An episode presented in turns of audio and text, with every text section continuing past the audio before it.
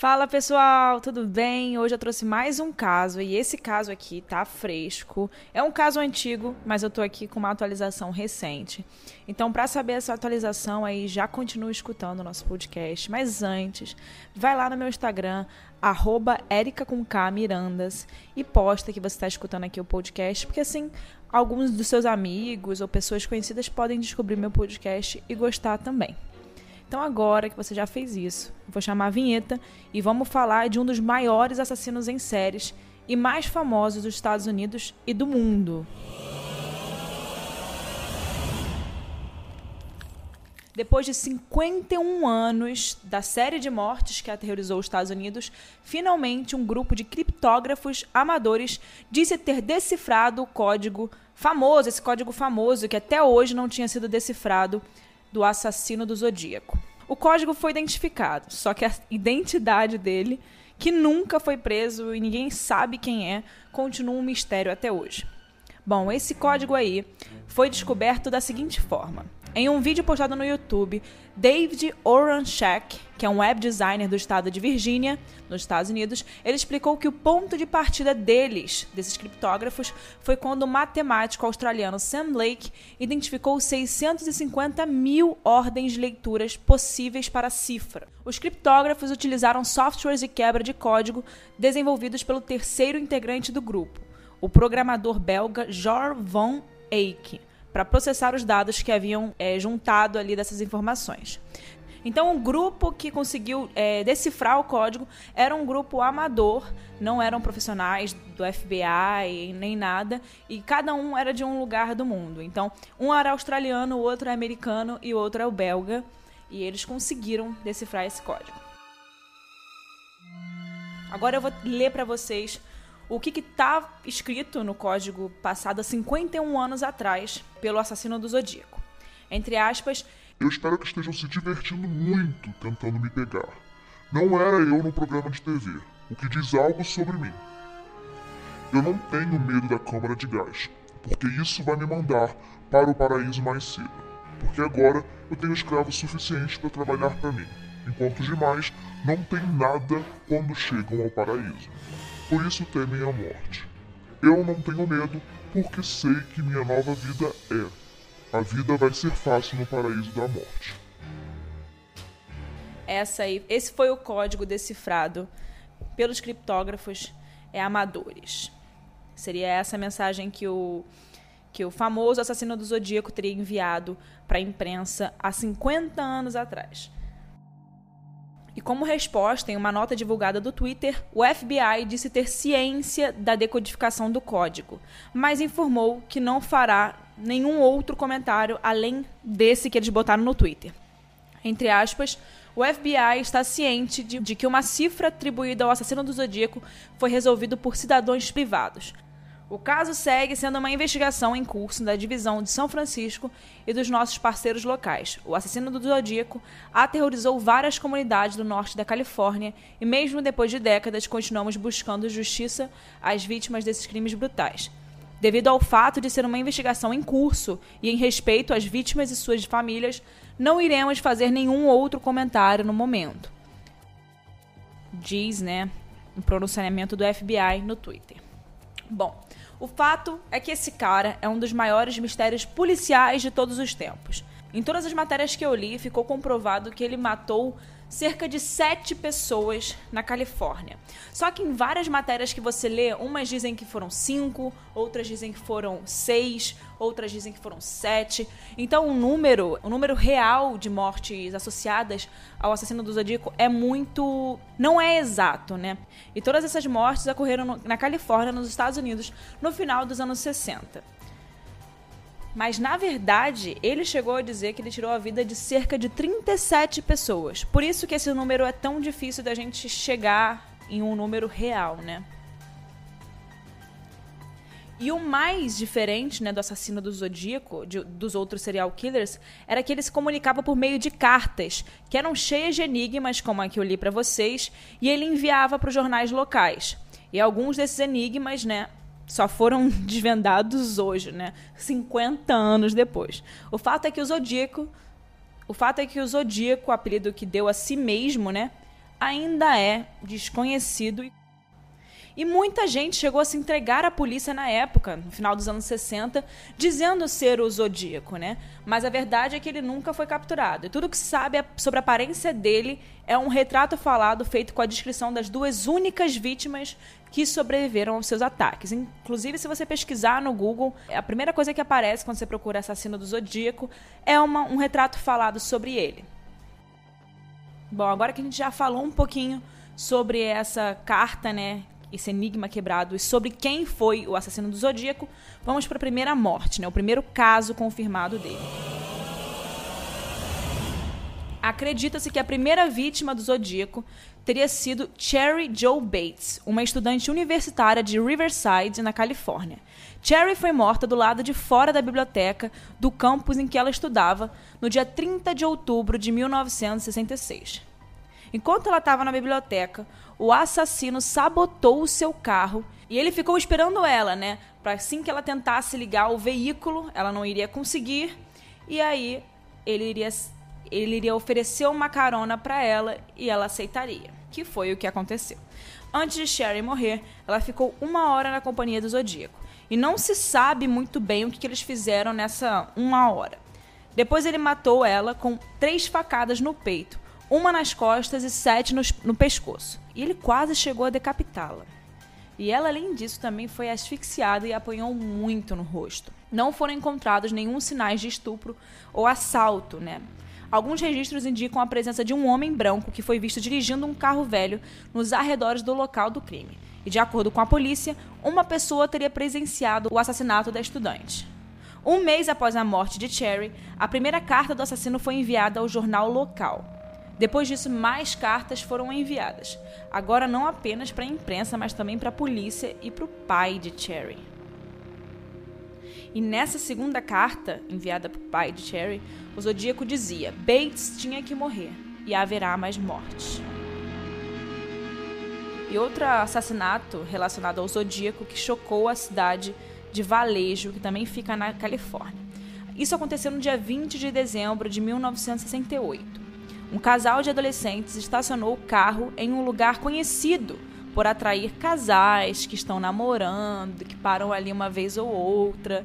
E isso era bem comum nos anos 60, né? Parar com o carro para dar uns beijinhos, etc. E lá onde os, os adolescentes tinham parado o carro, o Zodíaco atirou contra a cabeça de David Faraday enquanto ele ainda estava sentado no carro. Depois ele atirou cinco vezes contra Betty Lou Jensen, quando ela estava do lado de fora do, do veículo tentando fugir. Ou seja, ele atirou no casal dentro do carro. Eles nem esperavam que algo pudesse acontecer e, e acabaram sendo pegos de surpresa. A polícia acredita que o Zodíaco atacou outro jovem casal no dia 4 de julho de 69. Mike Mageu e Darlene Ferrin estavam em Valejo, na mesma cidade do, do outro casal, quando foram baleados. Magial, não sei se estou falando certo, sobreviveu, mas a sua namorada morreu na hora. E nessa época, o Zodíaco escreveu mais cartas para o jornal da região, passando detalhes desse crime. Além disso, o Zodíaco escreveu uma carta codificada que dividiu em várias partes, e cada uma delas foi enviada a um jornal diferente. A mensagem era bem clara. Se os jornais não publicassem os códigos em seus impressos, haveriam mais pessoas assassinadas. A carta foi finalizada com um símbolo estranho, que acabou virando uma espécie de brasão do assassino. Bom, esse apelido de Zodíaco foi adotado pelo próprio assassino em agosto de 69, em uma carta que ele enviou ao jornal São Francisco Examiner.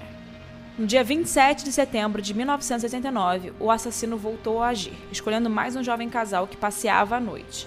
Dessa vez, nada de tiros. O Zodíaco esfaqueou os dois repetidas vezes. Cecilia Shepard não resistiu aos ataques e morreu dois dias depois, mas o seu namorado, Brian Hartnell, sobreviveu. No carro de Hartnell, o Zodíaco deixou um bilhete informando as datas dos assassinatos anteriores, como uma prova de confirmar a sua identidade. Os dois sobreviventes ajudaram a polícia a criar um retrato falado do assassino, que foi descrito como um homem, como um homem branco robusto e que deveria ter seus quase 30 anos, de cabelo curto, castanho e óculos. As vítimas afirmaram também que, durante os ataques, o Zodíaco usava uma espécie de capa. Outra vítima do psicopata foi um motorista de táxi que levou um tiro no dia 11 de outubro de 69, apenas algumas semanas depois do último ataque. No dia 13 de outubro, o Zodíaco enviou outra carta dizendo que havia realmente matado o taxista e que estava preparando um ataque de bomba em um ônibus escolar para matar várias crianças ao mesmo tempo. Felizmente, essa promessa acabou não sendo cumprida.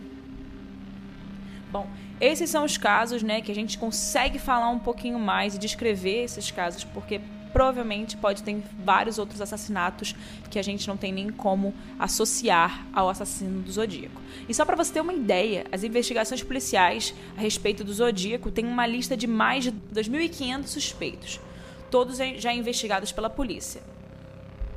E desde que o caso do Zodíaco foi divulgado, ficou famoso, muitos policiais, detetives, jornalistas e curiosos começaram a investigar a história. Isso acabou gerando uma série de discussões e especulações a respeito do terrível assassino. Não apenas nos Estados Unidos, mas em diversas partes do mundo. Há pessoas muito focadas nesse caso. Não é à toa que 50 anos depois ainda é notícia.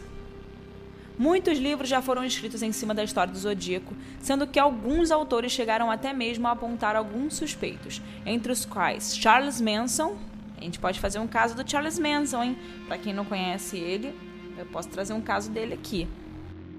Bom, além disso, muitas pessoas afirmam que tem parentesco, alguma relação de parentesco com o assassino. Um advogado de São Francisco alegou que, que era seu irmão, mas já que era seu irmão já morto. Também teve outra pessoa que falou que era o filho do polêmico assassino, mas nunca nada foi comprovado. As cartas enviadas pelo assassino eram sempre cruéis, frias e descreviam os crimes de uma forma bizarra, assim, incrivelmente bizarra. Era com muita frieza que ele descrevia as coisas. E fora isso, o assassino do Zodíaco é tão falado e até hoje é tema de tantas, né, tantas matérias, tantas, tanta conversa, né? Porque ele era muito inteligente. Até hoje ninguém nunca conseguiu descobrir de fato quem foi e se realmente foi a mesma pessoa que assassinou essa essa quantidade né, de pessoas e da forma que assassinou. Então é um mistério e está longe de ser resolvido. As pessoas estão começando a entender algumas coisas agora, mas está longe de ser resolvido. E o que intriga todo mundo é que ele não deixava rastros de que ele matava por algum tipo de de desejo interno, como por exemplo, a satisfação sexual. Não, ele simplesmente matava por matar, era frieza de matar. Nenhuma das vítimas tinha nenhum tipo de abuso sexual ou de roubo ou de qualquer outra coisa que não fosse simplesmente tirar a vida da pessoa. E é por isso que o assassino do Zodíaco é tão falado e é conhecido por ser tão frio e macabro porque ele não fazia nada com as vítimas, ele simplesmente tirava a vida sem razão para isso. Sem nenhuma razão, nenhum motivo aparente, simplesmente por matar. E também ele era muito inteligente no que ele fazia. Bom, resumindo, essa notícia nova do código decifrado não foi a primeira mensagem codificada que foi atribuída ao Zodíaco. E de acordo com o São Francisco Chronic, outras duas ainda precisam ser decodificadas. E uma dessas talvez possa ter o nome do assassino. Então, a gente pode esperar aí para ter um desenrolar desse caso em mais anos ainda. Vamos ver se a próxima geração vai ter conseguido desvendar esse caso ou se alguém aí na tecnologia vai conseguir trazer alguma coisa para a gente solucionar esse caso, que até hoje é um mistério e intriga a cabeça de tantas pessoas ao redor do mundo.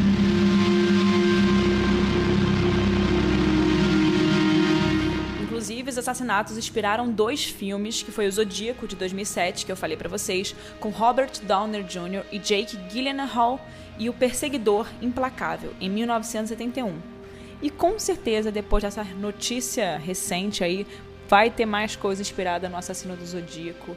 E tem muita informação aí, tem muito livro sobre o Assassino do Zodíaco. Eu, para ser sincera, não sou tão fã de serial killers. Eu prefiro histórias de casos sem ser de serial killers. Inclusive, só teve dois até agora no podcast, né? Que era o do, de Long Island e agora o do Zodíaco. Se vocês tivesse, tiverem interesse em algum outro serial killer, eu trago aqui. Pode ser bem legal falar sobre algum que vocês queiram ver. Mas eu, assim, não é uma coisa que eu adoro, que eu pesquiso muito. Eu prefiro casos sem ser de serial killers.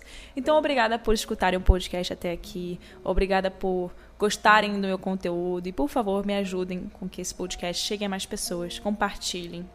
E porque assim eu tenho mais motivação para trazer casos para vocês. E claro, qualquer sugestão de caso, manda lá no meu Instagram, arroba Mirandas. Até o próximo caso, pessoal. Valeu!